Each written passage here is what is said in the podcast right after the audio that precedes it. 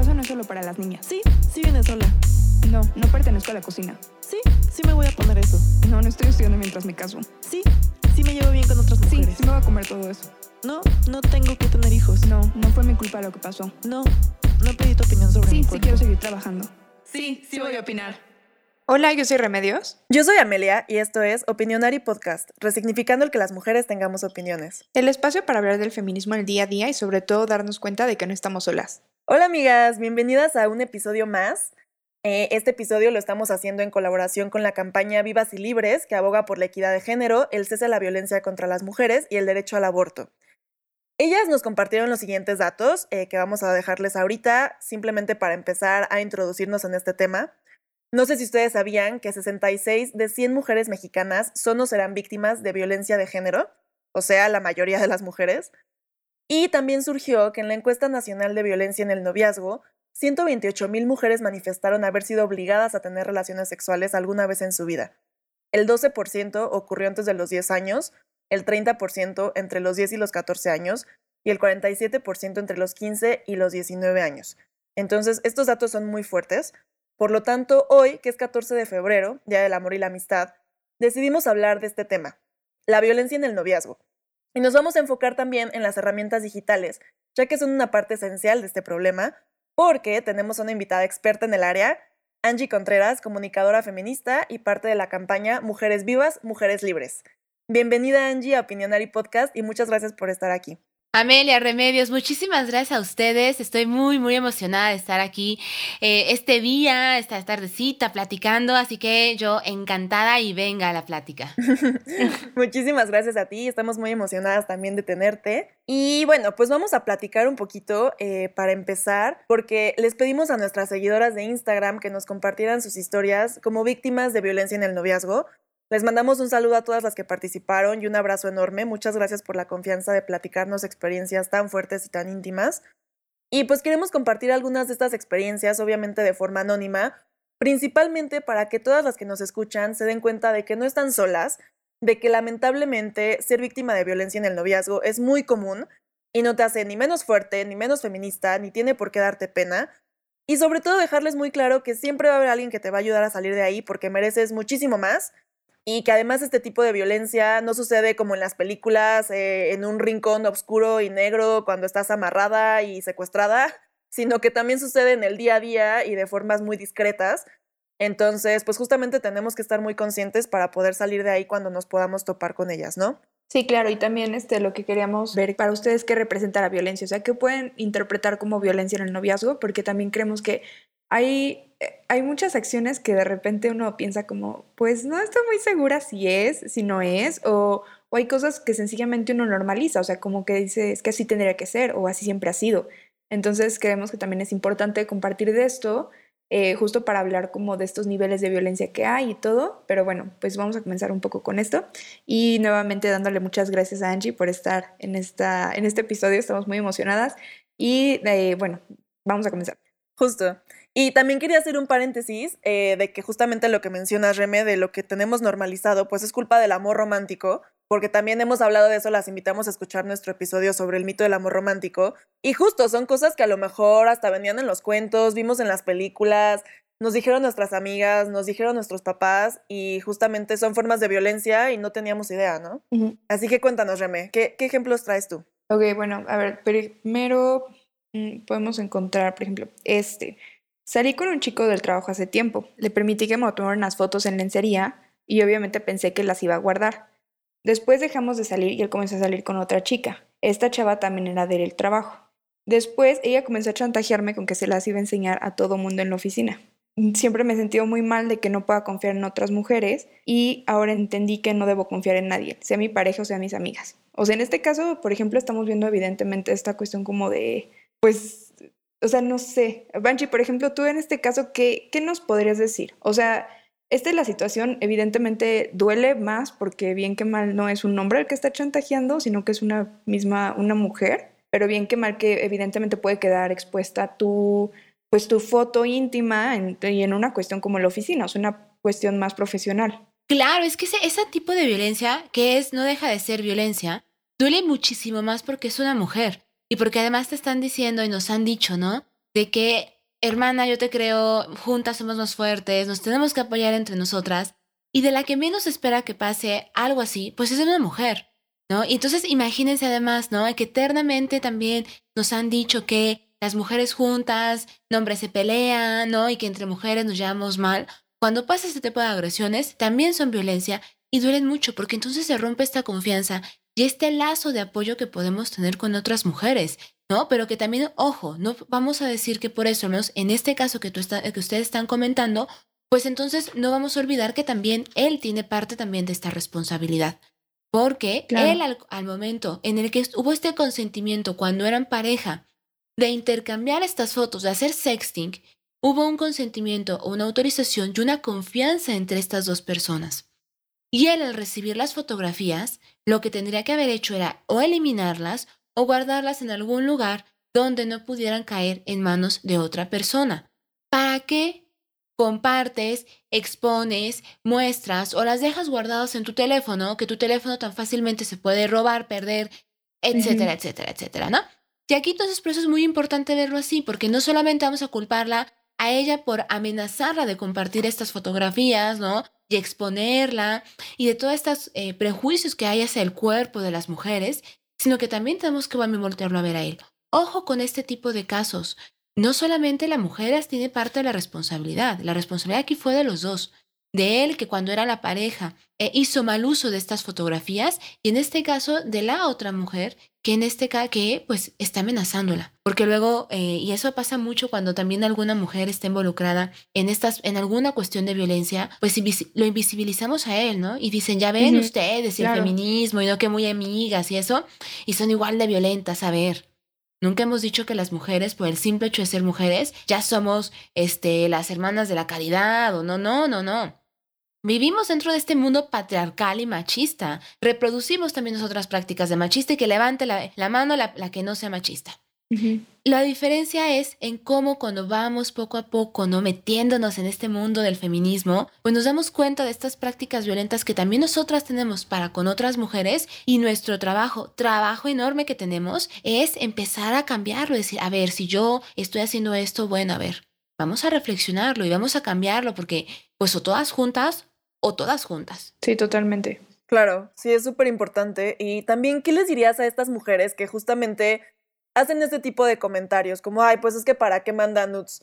Ay, pues para qué suben ese tipo de fotos, para qué se toman esas fotos. Uy, desde una cuestión bien básica, a ver, a todas las mujeres que nos escuchan. El derecho a decidir de las mujeres sobre nuestros cuerpos viene en todo tipo de representación, desde si queremos ser madres, si queremos ser parejas, si queremos tatuarnos, si queremos pintarnos el cabello, esas cosas tan puedes decir, ay, tan banales, pero también está desde que decidimos sobre si queremos o no reproducir la, imagen de nuestro cuerpo. O sea, si nos queremos tomar una foto en el gimnasio, así haciendo ejercicio porque me veo súper poderosa, o si quiero tomarme una foto en la que salga en ropa interior y mandársela a una pareja, o tomármela para verme porque me encanto. El derecho de nosotras a decidir sobre nuestro cuerpo es sobre muchísimos aspectos. Y cada una puede decidirlo. Ojo, es decisión, no es obligación. No queremos obligar a nadie. O sea, eso es lo que menos queremos hacer. O sea, no andamos obligando al mundo. ¿No? Si no me obligo ni a mí, no vamos a obligar a las demás. Pero tenemos que, eso sí, respetar. Si ustedes no quieren hacer sexting, pues está chido, no tengan sexting. Pero si alguien sí lo quiere hacer, entonces respetemos, ok, que lo haga y punto. No se deja de ser más o menos mujer por hacer o, no hacer alguna cosa. Yo no voy a dejar de ser menos mujer por no traer cabello morado. Y ustedes, las que alguna de las que nos esté escuchando, no va a dejar de ser menos mujer o menos feminista por no querer practicar sexting. Claro.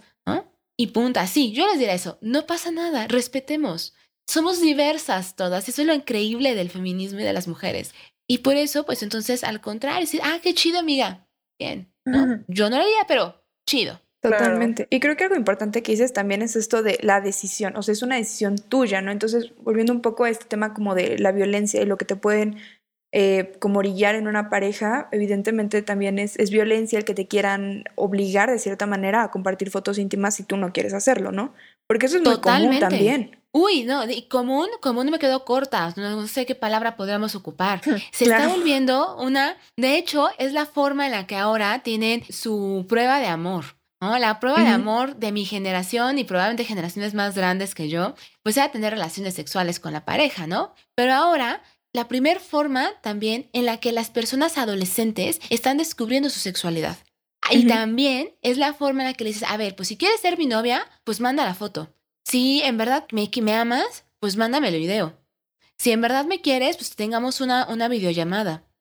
Y entonces está esta presión y este control, ¿no? Porque, a ver, estamos en este contexto social que tenemos que cumplir una serie de estereotipos para poder ser aceptables.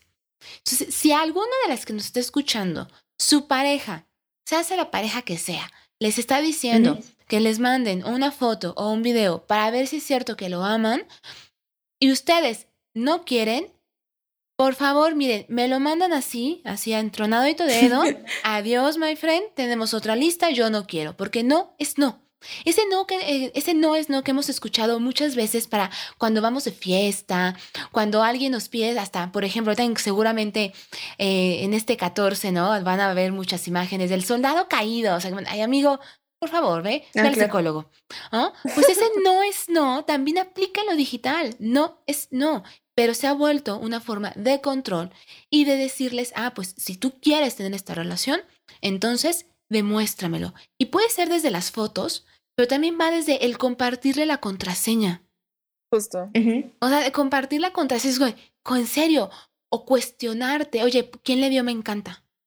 Ay, Ujú. Ah, sí, eso también lo he escuchado mucho. O sea, de verdad, parejas que se meten a las fotos y revisan así como de quién está, no la conozco, no lo conozco, y este, y justo, ¿por qué te comentó? O así, ¿no? Sí, no, totalmente. O quienes crean, por ejemplo, estas páginas de Facebook de los dos, ¿no? Es como una cuenta de Facebook de las dos personas para que así todos los mensajes les lleguen a los dos. Es como de, ok. Eso nunca lo había no. escuchado. No sé, yo tampoco, ¿no? Sí, no, no, y hay cada cosa. Luego también, por ejemplo, pues revisarle los WhatsApp, ¿no? ¿Quién te está escribiendo? ¿No? Una práctica también muy común es el acecho. Este acecho digital, o sea, decir, ¿dónde estás? Mándame foto que estás con estas personas. No me has escrito, pero ya vi que publicaste que estás en tal lugar. A mí me sucedió.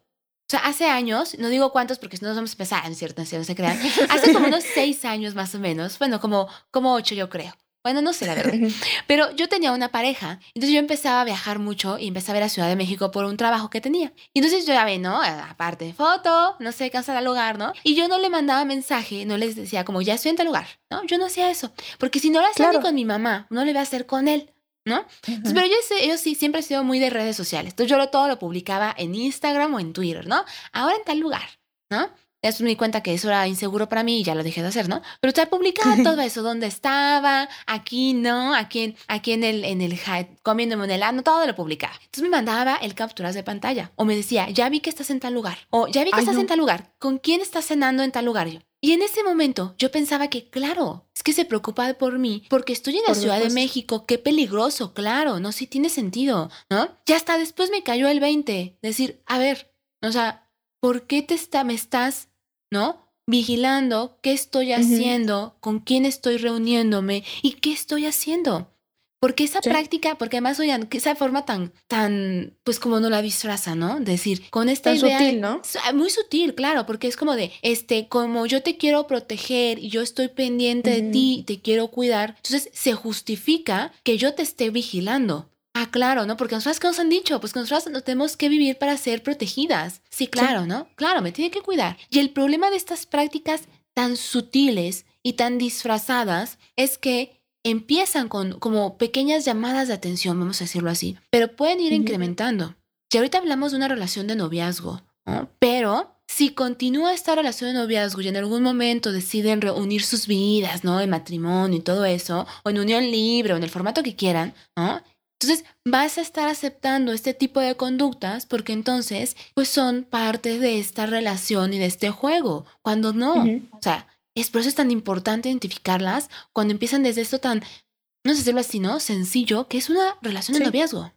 Sí, por ejemplo, lo que dice a mí me vio a pasar que me decía como, pon foto de los dos en tus redes sociales Claro. para que sepan que tienes novio. Ah, sí, claro, era está como- apartada. O sea, por ejemplo, exacto, y es algo como bien sencillo, pero que de verdad, o sea, fue un pleito día que dije como, pues voy a poner una foto que en la que él no sale, ¿no?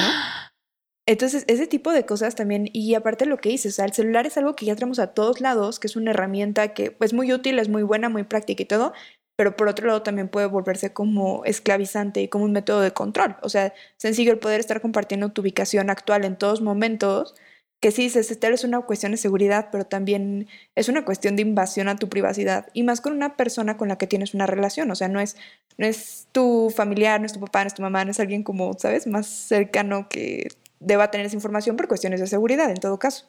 Claro, y, que además no hay quien nos está diciendo eso, ¿no? De hecho, a ver, ¿quién nos, ¿quién nos habla de la violencia en el noviazgo? No, te hablan de la violencia cuando está intrafamiliar, por ejemplo, ¿no? Sí. Te hablan de la violencia o el acoso laboral, ¿no? O ahora también poco a poco han hablado más de la, del acoso universitario, ¿no? Pero ¿quién te habla de una relación tan, tan principal y donde empieza todo, que es la violencia en el noviazgo, que además está dándose en adolescentes, en mujeres jóvenes y que eso entonces incrementa la violencia y que además es una es así de claro es normal pues sí no por ejemplo los celos es decir es, es los celos es violencia o no es violencia claro que es pues violencia no pero es ay sí es que como me dice que soy súper guapa y él tiene miedo de perderme porque yo soy muy bonita y él es muy afortunado de tenerme, entonces me está celando, ¿sí? Ah, no, pobrecito, tiene miedo de perderme, amigo, vete al psicólogo. ¿No? Ve a arreglar tu tema emocional y luego relacionate con las personas, porque los celos son una llamada de atención de que eso puede ser violencia.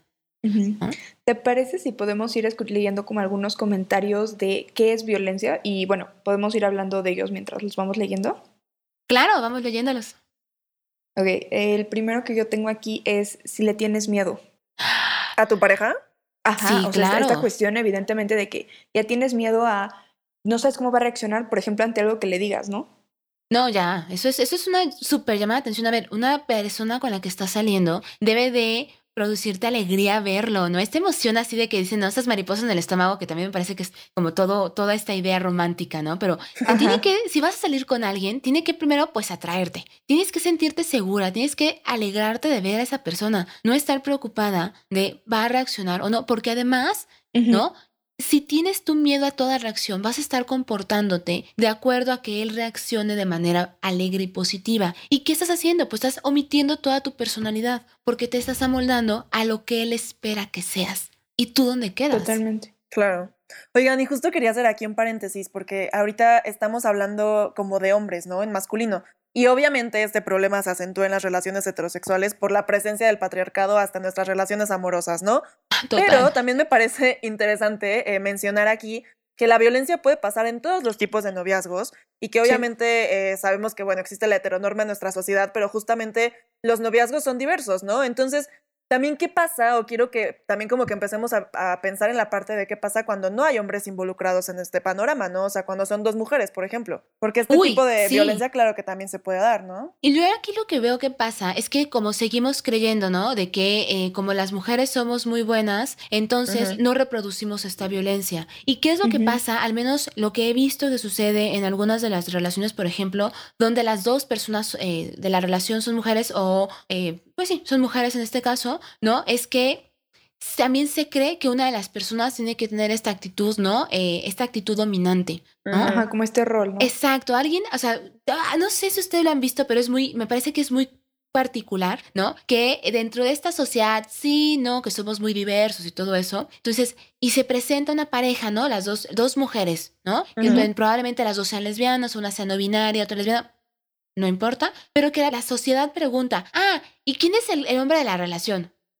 A ver. Espérate. O sea, pausa, detente. No. ¿Cómo que me preguntas eso? Pero lo que sí es cierto es que también nosotras, y lo que platicábamos al principio, también nosotras estamos reproduciendo esta violencia.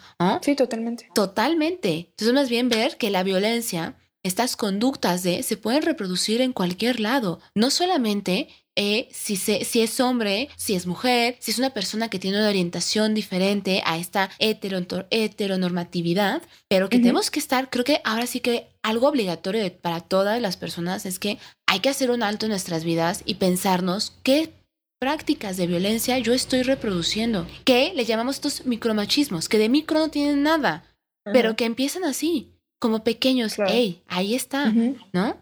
Y que entonces hay que revisarlo, ¿qué pasa? Claro, y que además es más como un rol, ¿no? Un rol que asumimos y que está muy ligado justo al mito del amor romántico, o sea, que, que al final pues sí involucra las dos partes, o sea, tú sientes que tienes que ser la princesa o la, la, la damisela en apuros, ¿no? Entonces obviamente dices, ah, no, pues es normal, entonces que él se enoje es normal porque así es el amor y el amor puede contra todo, ¿no? Entonces, sí es un tema de roles que cualquiera puede tomar, ¿no?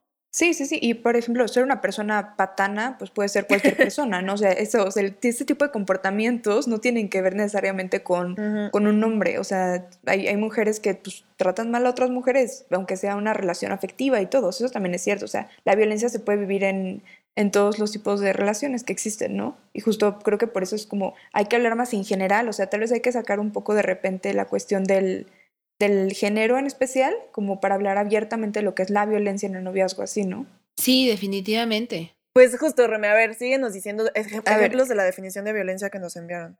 Por ejemplo, o sea, es que creo que estos están, están bien porque justo ninguno habla en especial como de hombre, ¿no? Sino, por ejemplo, este, te golpea jugando en las piernas porque te pusiste falda short. ¿no? O sea, como también esta cuestión de controlar lo que traes puesto o cómo sales a ciertas situaciones vestida. Ay, no, totalmente. Primero, nadie debe controlarte ni decirte qué debes de ponerte o qué no debes de ponerte. Segundo, golpearte por juego. A ver, amiga, o a persona que está escuchando. No. O sea, qué, preocupante es que creamos que un golpe puede ser un juego. Ah, porque, a ver, o sea, no sé si, si, se han dado cuenta, hemos visto, pero bueno, de hecho el reporte de ONU Mujeres que sacaron sobre feminicidios hace poquito, estaba decía, ¿no? Que los feminicidios estaban incrementando en mujeres jóvenes. Y en, las medios los hemos, en los medios lo hemos escuchado. ¿Cuántos feminicidios no se dieron el año pasado que eran de relaciones dentro del noviazgo? Sí. Sí, la mayoría son de personas cercanas, claro. Claro, ¿no? Entonces, ojo. Sí, no, pero aparte eso. Ay, sí. Ay, pero, o sea, que sí son, o sea, hay una relación de por medio, o sea, es como, pues sí, tal cual, estaba con el novio o algo así pasó y fue él el que la mató, o sea. Claro. Es por eso que antes les decían ignorantemente como crimen pasional, ¿no? Antes de que existiera el término de feminicidio. Horrible palabra que ocupan de... porque omiten a las causas profundas del problema, omiten que una persona agresora y justifican que por una relación, por un ataque de celos, que por una cuestión amorosa, entonces se vale hacer eso. Claro, no, a ver, es, un golpe no es sinónimo de juego, un golpe no es sinónimo de cariño, un golpe, aunque sea el pellizquito, el empujoncito, la, la cachetadita, no es sinónimo de amor. Si te pega de la forma que sea, quedito, medio quedito, no, no, no, no. Porque entonces o sea, va a hacérsele fácil decir, ah, escala. Claro, y además el tema del control de tu cuerpo. O sea, si, le, si hemos dicho tantas veces de que usar minifalda no es sinónimo de que nos puedan estar acosando en la vía pública, tampoco quiere decir que una relación de noviazgo nos pueda estar diciendo que sí o que no usar. Bueno, otro que tengo aquí es, este, te reviso el teléfono. Eh, digo, sea lo que sea que te revise, pues no. Este, te prohíbe saludar o interactuar con algunas personas. No, tampoco. no, sí, justo lo que decíamos, por ejemplo, con el tema de, de, que te, te pregunta quién es la persona que le está dando una reacción a tus redes sociales. O sea, no puede controlar con quién te relacionas. Sí, desvaloriza lo que a ti te gusta Uy. Ah, eso es muy importante. Esa, por ejemplo, ¿no? Que es como tal vez de las que uno. Hay muchas mujeres que es como si es violencia o no, porque es algo como que bien sutil de es que tal vez son gustos o son como preferencias, ¿no? Sí, que eso no te, que ese que eso que a ti te gusta no es tan importante, o eso que a tú te gusta no es, sí, claro, y que además va omitiendo tu personalidad y va omitiendo lo, lo, que tú eres, los valores, los gustos, ¿no? lo que te hace a ti ser persona, para entonces pues, girar prácticamente en la órbita de la otra persona, ¿no? Y creer que entonces tú no tienes ni siquiera la capacidad para elegir cosas que, que sean positivas. Sí, claro, y es súper sutil, ¿eh? Fíjate que ahorita me acabo de acordar que a mí un ex galán me aplicaba esa cuando yo tenía como 18 años, como 19 a lo mejor, y él tenía 24 o 25. Y este, y justamente él vivía solo, este, ya tenía, bueno, con roomies y así, ¿no? Pero ya estaba más en esa etapa. Y para mí era novedad, o sea, yo estaba entrando a la universidad, entonces para mí era como, wow, qué padre, qué adulto es él, ¿no? Y me hacía muchos comentarios como de, ah, es que tú no entiendes. Este, ah, no, es que como tú no pagas renta. Ay, es que como tú eres hija de papis. Este, ay, sí, es que como tú todavía no trabajas. Eh, o sea, como todo ese tipo de comentarios. Y a mí de verdad sí me hacían sentir mal en el momento. Y yo decía como, chin, es que no estoy a su altura porque nos llevábamos cuatro o cinco años, pero yo sentía que estábamos en etapas diferentes y lo tenía en un pedestal, ¿no? Como que me hizo sentir menos por, un, por esas tonterías, ¿no? Entonces, claro que eso también era una forma de violencia muy sutil que al final, pues al final terminan como humillándote de cierta forma, ¿no? Justo. Totalmente, lo, lo dijiste exactamente. Luego, cuando dice cosas hirientes sobre ti. Y aquí quisiera leerles un comentario que esté, bueno, bueno, más, un comentario, este, una como mini historia que nos llegó, que este, por ejemplo, como que me causó mucho, mucho estrés, ¿no? O sea, este, dice, tomé la decisión de decolorarme el pelo. Mi novio me dijo que no sabía por qué me había decolorado el pelo y que no podía ni verme a la cara. Que antes con el cabello negro me veía súper bonita. Me hizo sentir súper insegura, muy fea y ya no quería hablar con él. O sea, como algo tan, o sea, pues sí, o sea, fue a final de cuentas la decisión de ella, ¿no? Pero él, eh, o sea, bueno, puede que ser que no le haya gustado, pero pues no es como su cuerpo para opinar en primer lugar, pero aparte creo que la intención es algo también como bien importante, ¿no? Evidentemente en este caso fue con la intención de hacerla sentir mal, o sea, de herirla. Claro, y además esta cuestión de decirle, a mí me gusta que te, veas de cierta forma. Si no te ves de tal forma, entonces ya no me eres agradable. Y esta cuestión del control, ¿no? De decir, a mí me gusta que te veas de tal forma, ¿qué onda? O sea, y, desvalorizarla. O sea, tomaste una mala decisión, te ves mal, ¿no? Y como lo dijiste. Y reducirla a un físico aparte, o sea, reducirla básicamente a su cabello. Sí, o sea, casi casi que prácticamente le dijo, pues es que eres el objeto, ¿no? O sea, ¿a quién voy a presumir ahora porque no te ves como quiero que te veas? Y eso, por ejemplo, lo podemos ver con N cantidad de comentarios, no solamente el color del, del, color del cabello, ¿no? De por qué subiste de peso, por qué te maquillas de tal forma, ese color de labial no te queda, ¿no? Y que justamente son pequeños comentarios que tú dices, claro, es que sí es cierto, ¿no? Eh, él tiene muy buen, esta persona tiene muy buen gusto, eh, ese color no me queda, ¿no? Pero entonces, el, lo que comentan, la intención, ¿no? Una cosa es que te lo comente como decir, oye, ¿sabes qué? Ese color no te queda bien, pero te puede quedar mejor un tono más rosa, ¿no? A decir, ¿sabes qué? Se te queda muy mal, pero no, te ves más, agrégale al adjetivo. O sea, no me puedo ni siquiera imaginar otro adjetivo. O sea, agrégale adjetivo más despectivo que puedas ponerle. ¿no? Y que eso es violencia emocional también. Sí, totalmente. Luego, eh, cuando, ah, este está muy bueno. Cuando se enojan porque ganas más que él. Ay, no, güey. En este caso sí uh. dice, bueno, evidentemente es un poco más este, enfocado a que él es hombre y estas inseguridades, pero creo que este es un gran tema. O sea, es, a ver, evidentemente no es, no es violencia ganar más que tu pareja, comenzamos por ahí, ¿no? Este, pero que se enoje él eso sí es violencia, definitivamente. Claro. Es que esto se convierte, por ejemplo, el, estos comentarios de que él gane menos son estos obstáculos para el crecimiento de las mujeres, ¿no? Las mujeres tenemos varios obstáculos, que puede ser, por ejemplo, el piso pegajoso o el techo de cristal. Y en el piso pegajoso son estas cuestiones, ¿no? Que impiden que la mujer crezca que vienen desde las cuestiones sociales, que vienen desde estos comentarios de la pareja y que entonces impide que tú puedas seguir creciendo, porque claro, ¿no? En este juego de poder, pues siempre se ha dicho, ¿no? Que en quien tiene que estar en los espacios públicos, quien tiene que estar, ¿no? Eh, siendo el proveedor además, pues son ellos, ¿no? Qué pena que se enteren que tú ganas más, ¿no? Entonces quiere decir que yo soy menos o que soy muy poco hombre, ¿no? Y que aquí viene por estos, eh, pensándolo así muy, muy binariamente hablando, ¿no? Eh, en estos estereotipos que nos tocan a ambas, a ambas personas igual, ¿no? O sea, hablando hombre-mujer, ¿no? Los hombres es esta cuestión de la fuerza, es esta cuestión del control, es el que tiene que aportar la seguridad, ¿no? Y que la mujer tiene que ser la que recibe, la que es la parte sensible, la que se queda en los espacios privados. Entonces, si empieza a sobresalir una mujer, no, bueno, ¿no? Y ganar dinero puede ser, por ejemplo, hasta él. Te está yendo, tal vez ganan el mismo salario, pero tienes un cargo más alto. ¿No? Y que entonces decir, no, ¿cómo es posible que tú seas la jefa o la coordinadora o la directora? Pues yo sea nada más como pues el, el, empleado así normal, ¿no? O sea, desde ahí también estamos de una violencia. Que entonces, ¿qué es lo que hace? Que te impida que tú quieras seguir creciendo porque entonces esta persona se va a sentir mal porque no gana, no es lo mismo que tú. Totalmente. Sí, eso creo que está, está, está importante y, y es de las cosas como tal vez más arraigadas como socialmente, o sea, entonces como que eso, como que es la presión social por un lado y entonces puede que haya muchas mujeres que no piensen que es violencia, sino que sencillamente pues así son las cosas. Sí, no, imagínate cuando, por ejemplo, ya hay, hay hijos o hijas de por medio, ¿no? Sí, ¿Cómo claro. vas a aceptar un trabajo eh, de, con mayor responsabilidad? ¿Cómo le vas a hacer para educar a tus hijos? ¡Ey! ¿No? Son nuestros hijos, ¿no? Y la composición de una familia tiene que ser participativa y de corresponsabilidad, ¿no? No, eso quiere decir que yo no voy a dejar de crecer profesionalmente porque, este, no estoy cumpliendo con el rol asignado. Eso le toca a ambas partes. Totalmente. Ok, luego aquí tengo otra historia, por ejemplo.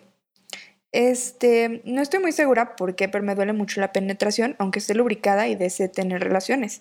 Mi novio me presionaba a tener relaciones, él era muy tóxico. Pensé que iba a disfrutar el sexo y que más bien era una cuestión psicológica, pero aún así me seguía molestando y doliendo la penetración. De verdad me molestaba mucho que él me lo pidiera, pero lo hacía por cumplir. Ay, es que esa obligación que nos han dicho, o sea, de hay que cumplirle, ¿no? De que a fuerzas, Ujú. si no cum- además está el, el cumplir también viene de esta cuestión de am, si no lo hago, no, no voy a satisfacer, se puede ir, ¿no? Y olvidamos de qué es lo que nosotras queremos, ¿no? Y esta presión Sí. pues también afecta a tu corporalidad. ¿No? Porque en vez de estarlo disfrutando, en vez de abrirte a, a- a, pues a disfrutar, lo estás sintiendo como obligación y además no te estás dando el autocuidado que tú mereces. A ver, pues si te está doliendo ser penetrada, entonces, pues ojo, ¿no? A ver, pues vamos, oye, pues vamos a, este, a, la, una, a una visita al, gi- al ginecólogo para ver Claro. qué pasa, ¿no? También yo como pareja, ¿qué estoy haciendo también para satisfacerla? No todo tiene que ser de voy a entregar y dar todo y él va a satisfacerse y ya. ¿No? Pero vuelve a lo mismo. O sea, no es no. Claro, y también creo que aquí es muy importante que muchas veces, lamentablemente, nosotras no tenemos suficiente educación sexual.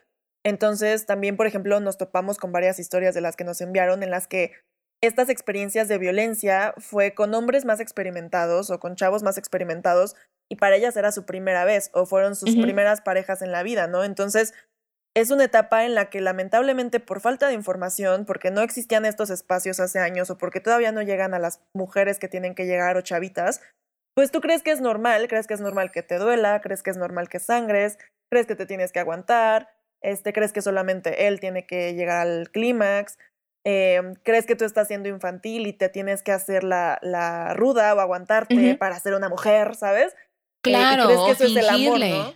También. Y, y lo que comentas Ame, de la cuestión de la ed- educación sexual es valiosísima, porque además sigue sin haber educación sexual, ¿no? Se sigue buscando la forma de ponerle candados. Aquí una cosa creo que es, es bien linda es reúnanse con sus amigas, platiquen, ¿no? Compartan estas experiencias y van a darse cuenta que no son las únicas, lamentablemente, y que en este compartir experiencias también pueden encontrarse, pueden generar sus estrategias de autocuidado, ¿no? De compartir saberes, y eso es riquísimo. O sea, eso es Sí. sabiduría que está ahí, ¿no? Y es apoyarnos entre nosotras desde otra forma, ¿no? Platicándolo. Sí, claro, y también, o sea, también informarse a final de cuentas, ¿no? Y otra cosa importante, lo que decías, Angie, de que pues es que no tienes ninguna obligación, o sea, y también el, si no lo quieres hacer, sea por la razón que sea, o sea, pues es no, y es evidentemente es uno de los, creo que una de las formas de violencia más claras y evidentes que podemos encontrar en el noviazgo. Claro, la obligación, ¿no? Es decir, que Sí. yo, yo con cuántas personas estoy, ¿no? Y no, no, no es no.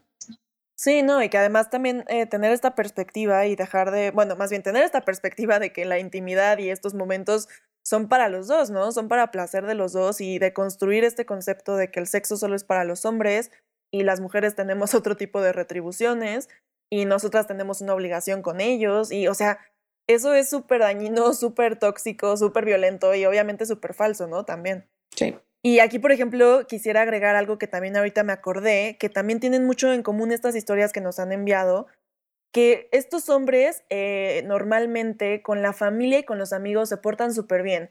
O sea, como que para afuera todo parece maravilloso. Incluso una seguidora nos mencionaba que su familia le decía, wow, es que eres súper afortunada por andar con él. Y, y en el fondo, o más bien en la parte privada, era una relación muy violenta, ¿no? Entonces, ¿qué podríamos decirle a estas mujeres que sienten, aparte de, de ya lo que están sufriendo, la presión social, de es que nadie me va a creer y, y a lo mejor sí están bien ellos y estoy mal yo y, y soy súper afortunada por tenerlo? Es bien complicado porque cuando tú sientes que no te están apoyando, entonces es con quién hablas. ¿No? Porque claro, o sea, y lo hemos visto hasta entre varias películas y documentales que han salido, ¿no? De que son un amor, ¿no? Y son la mejor persona. ¿Cómo va a ser posible él de hacer algo así? Sí, y eso además claro. que fomenta, que no te crean. Porque obviamente, ¿no? Eres la mejor persona, ¿cómo es posible, ¿no? Y lo van a apoyar. Aquí yo lo, lo que podría decirles es, a ver, este, si tú no te sientes feliz, si tú no estás cómoda en esta relación, adelante, déjalo. Porque no podemos estar viviendo de lo que las demás personas van a pensar de mí por dejarlo. Si las demás personas no me van a creer, si las demás personas que me quieren, mi familia, amistades, van a creerle a él antes que a mí, entonces ahí no es.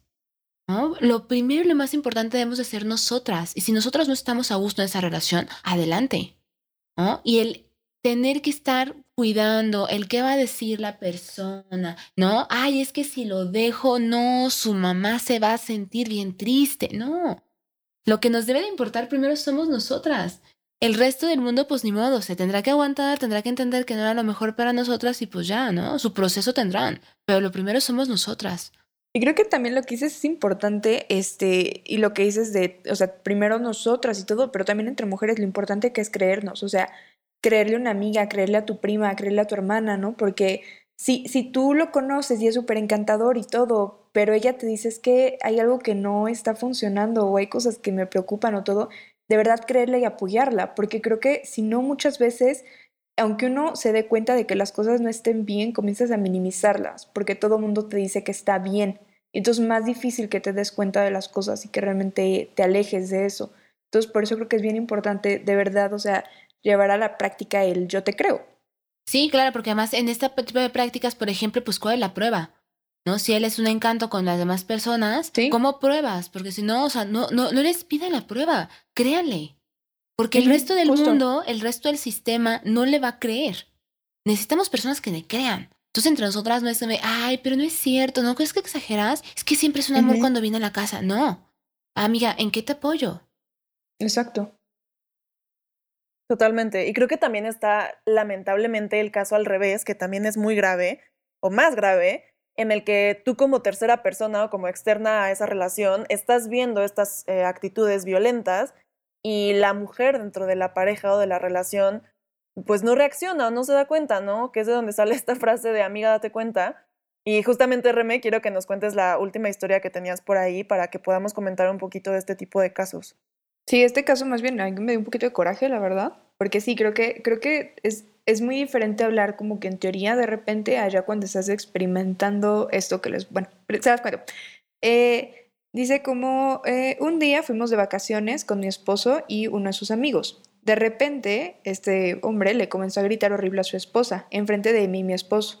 Yo traté de quedarme callada, pero no pude. Él se puso muy agresivo y me dijo, no necesito una terapeuta. Yo ya no dije nada por no meter a mi esposo en problemas, pero la verdad me molestó mucho y sentí mucho enojo de no poder hacer nada.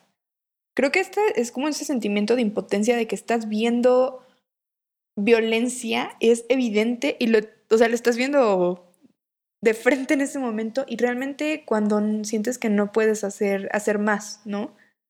Porque creo que eso también es, este, pues es, es grave, pero tristemente también siento que es común. O sea, sea porque la persona que está recibiendo esta violencia no quiere hacer nada al respecto, o porque tú como tercera persona pues dices, "Ay, es complicado hacer algo porque aparte van a decir que me estoy metiendo en algo que no me corresponde, pero aparte, ¿qué haces? O sea, realmente tú como una persona ajena a esta violencia, ¿qué es lo que tienes que hacer? Y más si no es una persona como tan cercana, ¿no? También eso es cierto. Eh, Es bien complejo. eh, lo- es, creo que es, vaya, qué, qué historia. Muchas gracias a quien se las compartió, porque es muy complicado y más para nosotras que nos han dicho tantas veces y nosotras traemos esta bandera de decir, no, vamos a apoyar, ¿no? Y, y denuncia, ¿no? Y cuando llegas a estos casos es, ¿qué hago? Yo Sí. primero a mí no me gusta la frase de amiga, date cuenta. O sea, esa frase me parece que es muy violenta para también entre nosotras. ¿Por qué? Porque, a ver, amiga, date cuenta, estás obligando y responsabilizando a las mujeres de que si no se dan cuenta que están en una situación de violencia, es su culpa. Una mujer que se encuentra en situación de violencia no está ahí porque quiere, es porque sigue en este círculo de violencia, ¿no? Que está normalizada y que además, ¿no? Está tan interiorizada que ella no se está dando cuenta en verdad o no tiene las estrategias para salir de esta situación de violencia por no tiene trabajo, no tiene las redes de apoyo, no sabe a quién acudir, etc. No la culpemos porque no puede salir de esa situación de violencia. La yo, yo aspiro a que mejor pues, hagamos en positiva esta frase, es, amiga, yo te apoyo. Amiga, yo te apoyo. A ver, yo estoy aquí para lo que en el momento que tú quieras platicarlo, platicamos. Y luego, ¿qué pasa cuando, por ejemplo, no conoces a bien a esta persona, no te quieres meter tanto? Pues entonces, si tú, depende del contexto también en el que estés, eh, lo que puedo hacer es posteriormente hablar con esta persona. Oye, ¿todo bien? ¿No? Bueno, si quieres venir a platicar, aquí estoy, ¿eh? tienes mi número. Ok, ¿no? Mostrarle que tú vas a estar ahí en el momento que la otra persona lo quiera. Porque ahorita tal vez en este momento no va a querer platicar porque además, por ejemplo, ahí en este caso estaban de vacaciones, ¿no? O porque estaban, no sé, en alguna cena con, con varias personas. Decirle, oye, eh, pues vi lo que pasó, pero ya sabes que cuando tú quieras platicar, yo estoy, ¿no? Puedes marcarme, te vienes a la casa y tomamos un cafecito, ¿no? Listo. Y escucharla. Eso es, la segunda cosa. Hay que escuchar. Esta escucha activa que implica no decirle, ay, es que no hubieras hecho eso, ay, es que yo hubiera hecho aquello, ay, es que para qué le decías. No, no, no. O sea, nuestra función es escucharla, dejarla que hable, que se desahogue y después decirle en qué te apoyo. ¿Yo cómo te puedo apoyar? ¿No? Porque si nos ponemos a sermonearla, pues menos vamos a ganarnos esa confianza. Porque una persona, una mujer que está siendo víctima de violencia, lo que menos necesita es que la sermoneen. Lo que ocupa es su red de apoyo y saber que, y sentirse segura, sentirse en un espacio segura. O sea, así como que el, yo aplico esas dos cosas. Primero es amiga, pensemos en el amiga yo te apoyo y segundo, invitarle a darle esa confianza y que si la vamos a escuchar, dejar hablar a las mujeres, dejar con que cuenten sus casos y no revictimizarla, porque luego nosotras en este eh, interés de apoyar empezamos con interrumpiendo, por ejemplo, ¿no? Ay, no es que a mí me pasó y yo hice eso, ¿no? Ay, es que no, yo cuando vi un caso así hice aquello, a ver, espérense. O, somos mujeres y nos estamos apoyando o somos superheroínas. Hay una diferencia muy grande. Totalmente. Y después también es, es, muy triste. Yo, por ejemplo, tengo un caso cercano en el que aparte el novio lo que hace es que la ha alejado de todas sus amigas. O sea, de alguna forma o de otra le ha hecho pensar que todas estamos mal. Que una por esto y la otra por el otro. Entonces ella ya no tiene amigos y obviamente es una forma de manipulación de la que ella todavía pues no se da cuenta, lamentablemente, perdón por seguir repitiendo esto, pero no, obviamente no le estoy culpando tampoco, ¿no? Pero eh, pues es una forma de manipulación y de chantaje en el que poquito a poquito le ido alejando de sus amigas, en el que ella ya no se relaciona con nadie, también es difícil porque ya no existe este canal de confianza en el que eh, yo quiero que ella me platique si algo está pasando, entonces también es, es muy complicado.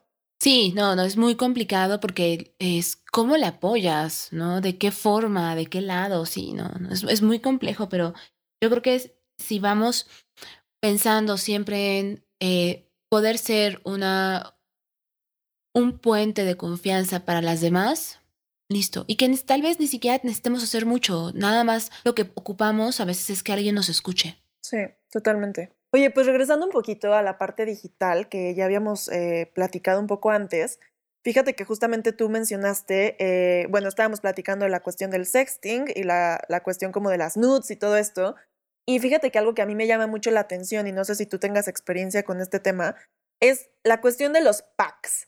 O sea, esto que se ha puesto tan de moda últimamente y que yo he notado, que voy a sonar como abuela, pero que he notado que ahorita los niños de secundaria y prepa eh, eh, tienen como esta tendencia. Cuando yo en secundaria y prepa con trabajos eh, empezaban los smartphones, ¿sabes? Pero ¿cómo es posible que esto sea algo común ahorita en adolescentes o niños y niñas o niñes?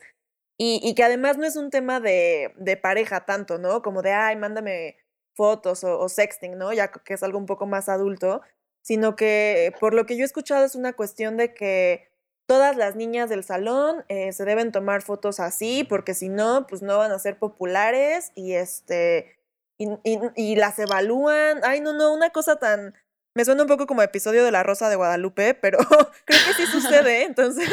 ¿De eso o de Black ¿qué Mirror? Una de las dos. También, también, exacto. Entonces cuéntanos qué experiencia eh, tienes con esto y, y, pues no sé, como qué hacer al respecto si tenemos adolescentes cerca, ¿no? Uy, no, es, es, es la práctica que se da en los, en- con las personas adolescentes. O sea, ahí está. A ver, primero hay una masificación del uso de teléfonos celulares o de smartphone, ¿no? Porque empezaron, en, en- también en mi generación, por ejemplo, yo cuando estudié en la secundaria, eh, yo hasta el último año de la secundaria traía un celular, pero que era este como chicharito, ¿no? Que lo, a lo, lo único Muy que tenía es que se prendía, bueno, no, no era chicharito, era como una cosa muy pequeñita, la verdad, que nada más Ajá. se le prendía de naranja a la pantalla. ¿No? Y tenía, y recibías llamadas y mensajes de texto, ¿no? Y mensajes de texto nunca mandabas porque no traías saldo. Pero ahora la masificación eh, del consumo de estos teléfonos pues hace que tengan a todas edades, ¿no? Que, que puedan acceder a esto. A eso súmale que la pandemia obligó a las adolescentes, a las personas adolescentes a tener que estar sí o sí en un contexto digital por, con motivo de la educación. O sea, mandamos a todas las personas, adultas, jóvenes, infantes, a personas adultas mayores, las mandamos a fuerzas a un contexto digital sin herramientas. Así, Sí. sin herramientas. Cuando me ha tocado trabajar, más bien, yo trabajo mucho con grupos de adolescentes, me encanta trabajar con adolescentes, la verdad, en estos temas digitales. Y hay varias cosas que me dicen. Cuando yo les pregunto sobre por qué publican todo en redes sociales, su respuesta es que, es que quieren ser influencers.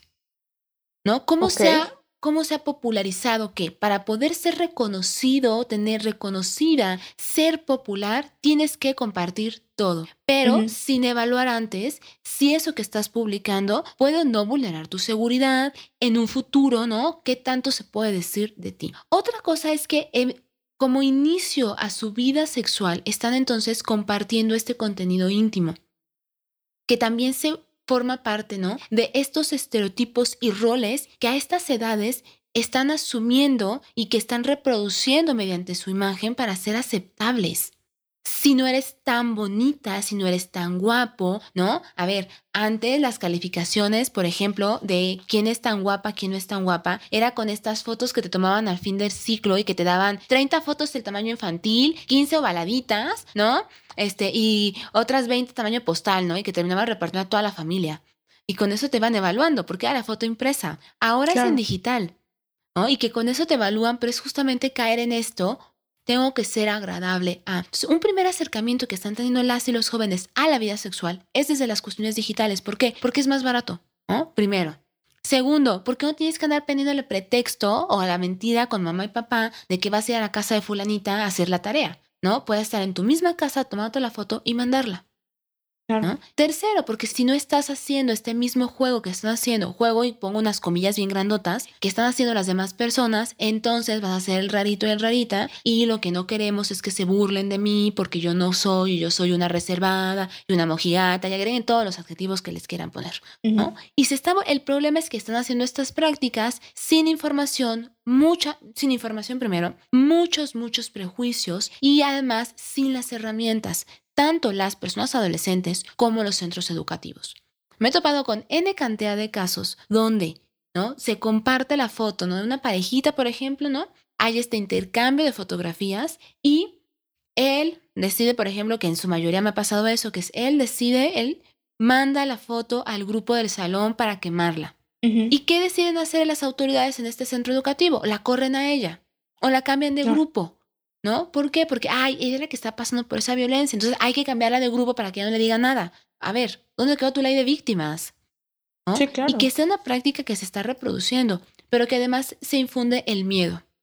Porque se cree que eso está mal, no es un pecado, no, no lo hagas, ¿no? Y además lo que comentábamos al principio, la culpa es tuya porque tú mandaste la foto. No, Justamente. en un intercambio de fotografías tiene que haber consentimiento, autorización, tiene que haber confianza y tiene que haber plataformas seguras. Eso es como, los ingredientes, y podemos hacer la receta perfecta, son esos los ingredientes. Y tiene que haber entre este vínculo entre est- estas dos personas, yo autorizo mandarte la foto a ti para que tú la veas, no para que tú la compartas. Claro. Exacto, es algo muy personal. Claro, es tú decides, pero no es para que tú decides mandarla, subirla a una página de pornografía, mandarla al grupo, quemarla, porque cuando te termine esta relación, no, la quemas. ¿no? Además, a mí me parece que es muy, muy, me, me- digo gracioso, pero el sentido de lo, lo interesante, no porque me parezca que sea una burla, pero luego está este intercambio de fotos. O sea, en vez de estar intercambiando las, estampitas de la FIFA, se pueden intercambiar fotos. ¿Quién tiene la foto de fulanita de quinto B? ¿Quién tiene la foto de, no? A ver, o sea, eso no es un catálogo, ¿no? A ver, amigos, si queremos porque luego, ay, eso me enoja así mucho, de que luego están intercambiando y uno de los chicos, ¿no? Se entera que está la foto de la amiga y va y le dice, oye amiga, están compartiendo tu foto en el grupo.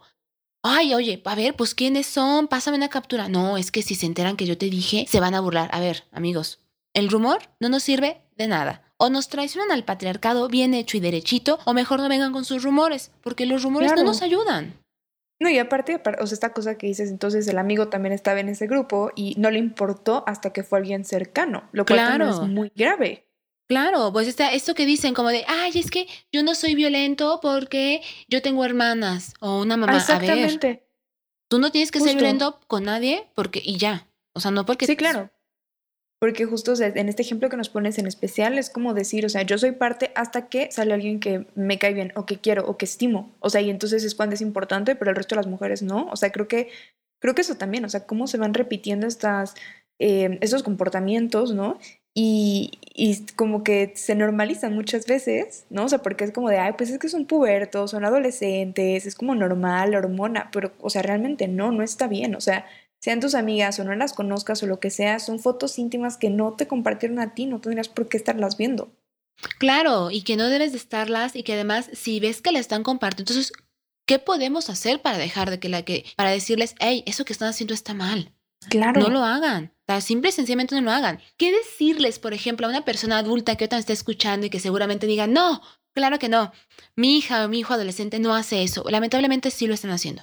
O sea, no es exageración, lo, lo están haciendo, pero aquí yo apelo a una, una confianza entre madres, padres, el tío, la tía buena onda, ¿no? Donde puede existir un diálogo, donde existe la confianza de platicarlo, pero desde una perspectiva que no sea prohibicionista y donde el, la forma de sancionarles, por ejemplo, no sea quitándoles el celular.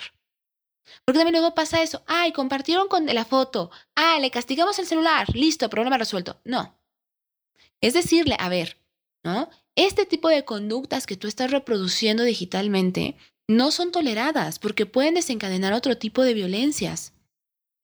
¿Quieres mandar fotos a otra persona entonces? Pues tiene que ser una persona que tú conozcas primero. O sea, eso quien tenga novio o novia virtual, por ahí ya tenemos un problema, ¿no? Segundo, tiene que haber esta confianza, consentimiento y también utilizar plataformas que sean más seguras. O sea, por ejemplo, WhatsApp no es una opción para mandar fotografías de este, de este tipo. Porque, ¿qué pasa? Todo el contenido que abrimos en WhatsApp se descarga automáticamente en nuestras galerías mandar una foto en la que, por ejemplo, sea más anónima, seamos más anónimas. Taparnos, cortar la cara, ¿no? Por ejemplo, que no salga atrás nuestro título o la foto con la familia, ¿no? Y, que, y que finalmente no están matando la pasión, porque le dicen, ah, es que quieres matar la pasión. No mato ninguna pasión. Lo que quiero es garantizar que podamos estar seguras y haciendo esta práctica desde esto, desde no tener miedo. Miren, hubo una, una, investigación que estamos, de hecho, por concluir sobre con adolescentes y la violencia digital. Y una de las consecuencias que nos decían, y que me acordé ahorita que estaban hablando de, las, de lo que les compartieron a ustedes, una chica había pasado justamente por eh, que compartió su exnovio fotografías.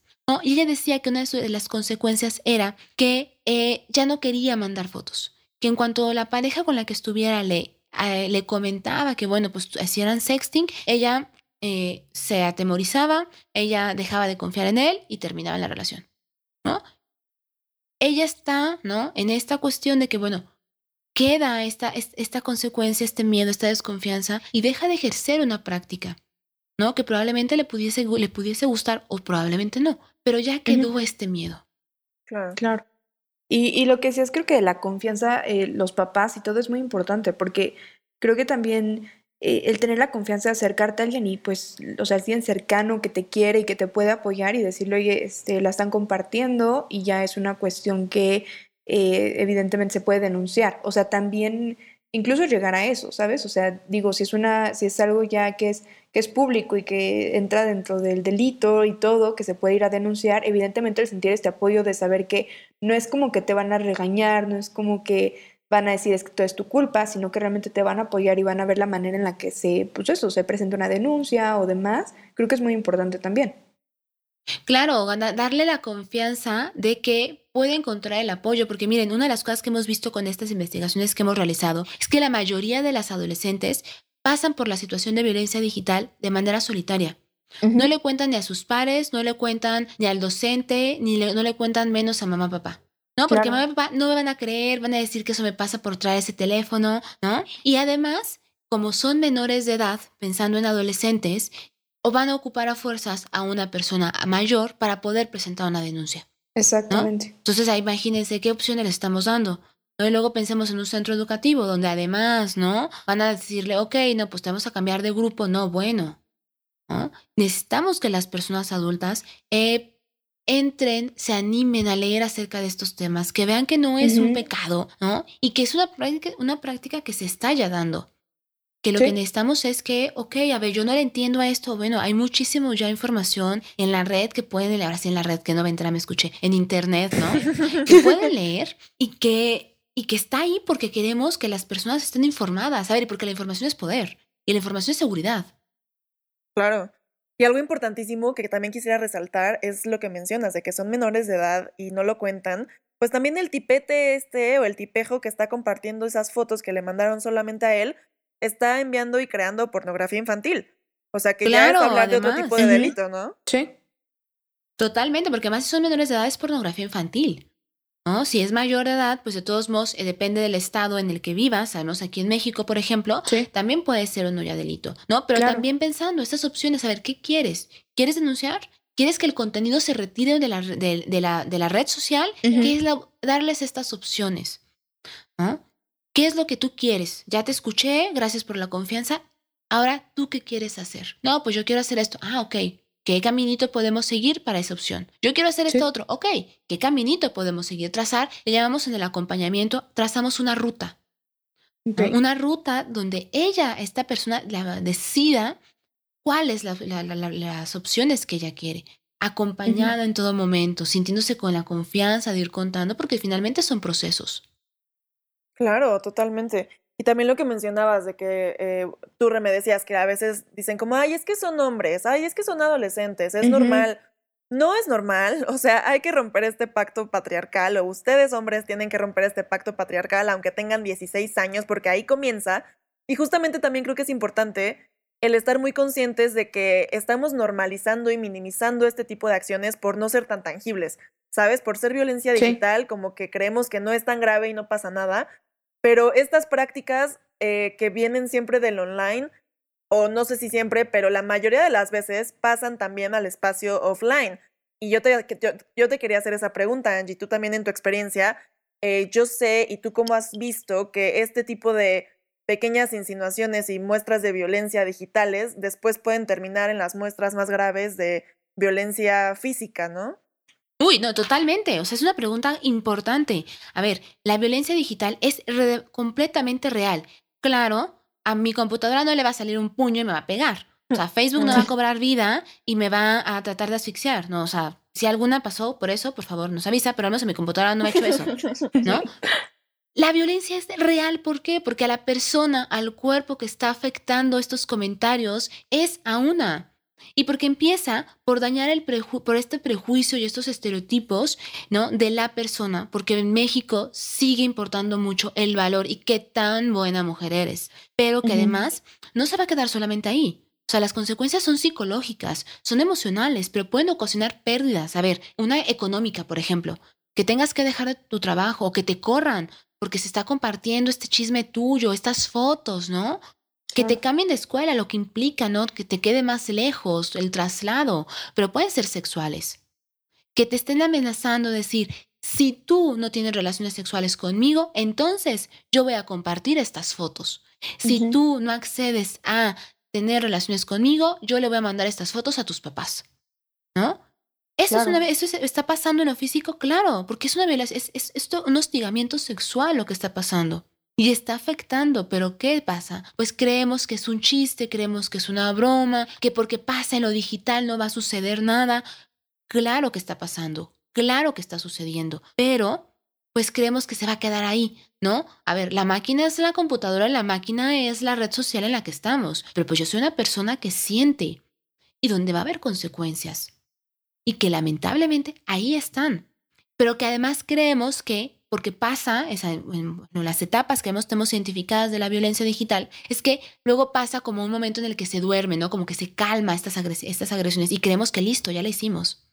Pero luego regresa, incrementa, ¿no? Porque ya no solamente es quien tenía mis fotos y me está extorsionando, sino porque además las compartió con otra persona, por ejemplo, ¿no? O ya se ha entrado en el grupo, ¿no? Y entonces ahí va incrementando hasta el momento que entonces se tenga, se conozcan estas herramientas, pues entonces para hacer algo. ¿Qué tan tardado puede ser ese algo? Hay un documental en Netflix, el de, se me acuerda, es Audrey y se me olvidó el nombre de la, de la otra chica, Audrey y Daphne, si no me equivoco, y que justamente hablan de eso, que empezaron por compartir, eh, empezaron con estos comentarios, ¿no? Ah, no va a ser spoiler, pero justamente empezó dentro de una violencia digital que lamentablemente orilló a que una de ellas se suicidara. Empezó en eso, empezó con una violencia digital, de acoso, y fue escalando ¿Qué terminó? Pues que en, un corto tiempo, creo que pasó, no sé, no había pasado ni una semana, ella se suicida. Una de las protagonistas de, de, de, ellas. No digo nomás para, les recomiendo que lo vean, ¿no? Pero ahí está un ejemplo claro. Claro. Y también creo que es muy importante que, eh, no sé, se me, se me ocurre que, por ejemplo, hay otros aspectos, no nada más el chantaje eh, con tu contenido digital que puede pasar a lo físico, ¿no? Sino también, por ejemplo, un chavito de estos que estábamos comentando que comparte packs, pues es un chavito que objetifica a la mujer. Entonces, si pensamos en el violentómetro, eh, por supuesto que empezando por este tipo de actitudes que a lo mejor dices como, ay, es normal, es adolescente, no sé qué, pues si no intervienes en ese momento y le cambias el chip de que eso está mal, que eso es machista, que eso es violencia, pues tiene todo el potencial del mundo para convertirse en un futuro hasta en un feminicida, ¿no? Yéndonos al extremo de la violencia. Claro, y porque la violencia no solamente vemos, más bien, vemos la violencia desde la punta del iceberg. O sea, estamos viendo lo de, pues sí, lo que se ve visible, ¿no? Eh, pero debajo de esto, de ese hay, de esa punta, hay todo un montón de problemáticas sociales que no están siendo atendidas y empiezan así. ¿Cómo va incrementando? Y este violentómetro nos lo dice muy bien, ¿no? ¿Cómo empieza con un comentario despectivo, por ejemplo, los ejemplos que ustedes ponían de estas, estas historias que les contaron, ¿no? De ese color de cabello se te ve mal y luego no te deja ver a tus amistades y luego pasa otra acción y va incrementando y va incrementando. Pero además se van juntando violencias, porque la violencia no es solamente que va a decir, va a ser únicamente siempre física, ¿no? Se van a juntar estas violencias y va a hacer que incremente. Por eso tan importante identificarla desde una relación tan base como lo que es una relación de noviazgo y atenderla. Castigarles el teléfono no es una forma de atenderla. Cambiarlos de turno no es una forma de atenderla. Claro, y además también creo que es importante que si nos escuchan, por ejemplo, papás y mamás de justamente adolescentes o que personas que están en este tipo de situaciones, también no satanizar las redes sociales y el Internet, ¿no? O sea, eh, creo que sí, obviamente es una herramienta al final de cuentas que tú la usas para bien o para mal, ¿no? Entonces, claro que hay riesgos, pero creo que al final la solución no es meterlos a una burbuja o a una máquina del tiempo y regresarlos a los ochentas cuando no había smartphones, sino darles el conocimiento necesario para que puedan tomar decisiones conscientes, para que tengan un uso responsable de la tecnología, porque también podemos hablar creo que mucho de lo positivo que, nos está dando esta herramienta, de lo bueno que le ha aportado incluso al feminismo, y, creo que esto está padrísimo y tampoco tenemos que eh, cerrarnos ante esto, ¿no? O pensar que todo va a ser malo y todo es peligroso. A ver, yo no me imagino una pandemia 2020 sin internet. No, no, no, no, Así. ¿No? La, yo no me imagino mujeres vivas, mujeres libres, esta campaña sin Internet. Con periódico. Porque Internet está, es una herramienta. Es, es, una herramienta, es una herramienta que nos ayuda a potencializar derechos a la asociación. Oigan, a ver, no, eh, no sé si a alguna les tocó, pero cuando fue el movimiento del 24A, ¿no? Está, cuando el, todos, o sea, en todos los estados nos sumamos al Ni Una Menos. Fue una, una manifestación que se organizó en redes sociales. Las mareas verdes son organizadas desde redes sociales. ¿No? El, La búsqueda de mujeres desaparecidas se ha acelerado por las redes sociales. ¿no? En la denuncia a personas de, eh, a feminicidas, ¿no? Se ha, se, ha incrementado por, por, por, Internet. El acceso a la información, al conocimiento, a, aprender. O sea, no me imagino, no me imagino yo en este contexto sin esta gran herramienta, que es increíble que permite hacer muchas cosas. No me imagino estar con ustedes esta tarde sin internet. ¿No? Exacto, creo que ni lo mencionamos, pero estamos grabando remotamente y Angie está en Aguascalientes y nosotras en Ciudad de México. Entonces, ese tipo de cosas, pues no podrían hacerse, ¿no? Claro, y que es, y que lamentablemente, ¿no? Luego como desconocemos, es como, no, esa herramienta del demonio. ¡Ah! No, peca, no, no pasa nada. A ver, ninguna de las personas, ni yo que, que me gusta lo digital, ¿no? Que soy medio ñoña en lo digital, ni el señor de Facebook, ni el señor de Microsoft, nadie nació, no dije por los hombres, pero pues es que son hombres esos, ¿no? Eh, nadie nació sabiéndole ya la tecnología. Vamos, ¿no? Adquiriendo estas herramientas. Las niñas y los niños no nacieron con el chip integrado. Desde lo que pasa, por ejemplo, con ellas y ellos es que ya desde temprana edad están viendo, ¿no? Que la convivencia con el aparato. Entonces ya no le tienen miedo. Otras generaciones tuvieron que aprenderlo a la fuerza para poder mantener sus trabajos, por ejemplo, ¿no? La lo, lo que necesitamos hacer es entonces cómo vamos, ¿no? Eh, todas las personas aprendiendo esas herramientas, reduciendo el analfabetismo digital, haciendo un uso, ¿no? De derechos y responsable también. Entender que ahora, ¿no? Todo lo que sucede en este, en este espacio digital es lo mismo que se da allá afuera en las calles. Pero ahora que se reproduce en lo digital, se reproduce con los algoritmos, ¿no? Se reproduce con los colores de las imágenes de las redes sociales, por ejemplo, y que entonces tenemos que también, como hacer un uso responsable, exigir nuestros derechos, haciendo uso de la tecnología. Y es increíble, o sea, Internet es increíble, nos permite grandes cosas, pero pues sí tener esta apertura, ¿no? A, a, a- a- conocerle, a generar herramientas. A las mujeres nos han dado mucho esta idea de que tenemos que ser consumidoras. No, a ver, es momento de que tomemos la tecnología y la hagamos en código femenino, que es para qué las mujeres queremos tener esa tecnología. A ver, ya éramos creadoras. A ver, Ada Lovelace fue la, fue la primera programadora. Las mujeres ya estaban innovando en la tecnología. Pero entonces pasa un momento en el que no, o sea, nos regresamos a ser consumidoras y ahora queremos hackear esta tecnología. ¿No? Hackearla desde el, desde el sentido positivo, no desde estas películas hollywoodenses que nos ponen al hacker, ¿no? Como el gorka, capucha negra y así todo oscuro, ¿no? En un cuarto oscuro. No, a ver, hackearla es tomar esa tecnología, hacerla en código femenino, para entonces hablar en lenguaje, en este lenguaje femenino. Claro. ¿Cómo me estoy yo transmitiendo? ¿Para qué yo la estoy usando? ¿Cómo puedo resolver problemáticas sociales haciendo uso de la tecnología? Y eso yo creo que es, es la invitación tomemos la tecnología para llevar la causa de que las mujeres nos queremos vivas, nos queremos libres, nos queremos seguras, nos queremos amándonos entre nosotras, pero también para usar esta tecnología y entonces empezar a hablar de estas problemáticas que tanto nos atraviesan a todas. Totalmente. Pues muchísimas gracias, Angie, por estar aquí, por tanta información tan interesante. Ya era un tema que creo que urgía que platicáramos aquí en Opinionari. Y justamente para que sigan aprendiendo de estas tecnologías, de esta experta, las invito a leer los, los artículos que tiene Angie en www.genderit.org. No sé si es Genderit o Gender IT, creo que es IT. Gender IT. Ah, perfecto, genderit.org. Y también eh, Angie tiene un blog que se llama El blog de Angie y encuentran como angiecontrerasmx.blogspot.com, que está muy bueno, también felicidades.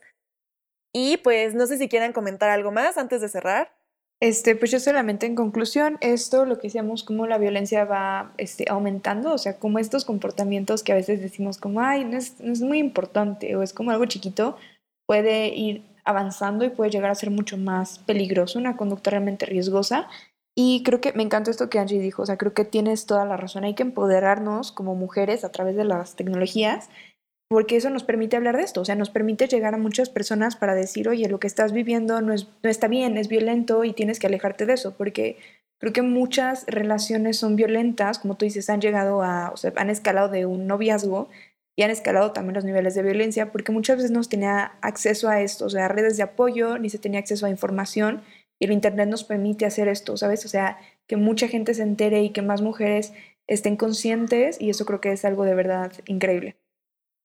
Totalmente, yo les invito a que nos sigan en las redes sociales, porque también seguir páginas y cuentas feministas es una forma de tomar la tecnología. Síganos Oh, sí. en Instagram, en Twitter, en TikTok. Estamos como Mujeres Vivas y Libres y ahí me encuentran como Angie Conter. Ahí también estamos compartiendo contenido desde eh, Internet Feminista, Seguridad Digital, de esta campaña increíble de Mujeres Vivas y Libres. Entonces síganos, compartamos eh, y sigamos, ¿no? Ahora sí que tirándolo todo desde todos los ángulos diferentes. Totalmente. Sí. Pues muchísimas gracias, Angie, por estar aquí. Y gracias a la campaña Vivas y Libres por invitarnos a participar. Nos encanta lo que están haciendo y nos unimos por todas las mujeres mexicanas, nuestras amigas, hermanas, mamás, hijas, porque nos queremos vivas y nos queremos libres. Muchas gracias, amigas. Adiós. Muchas gracias. Hasta la próxima.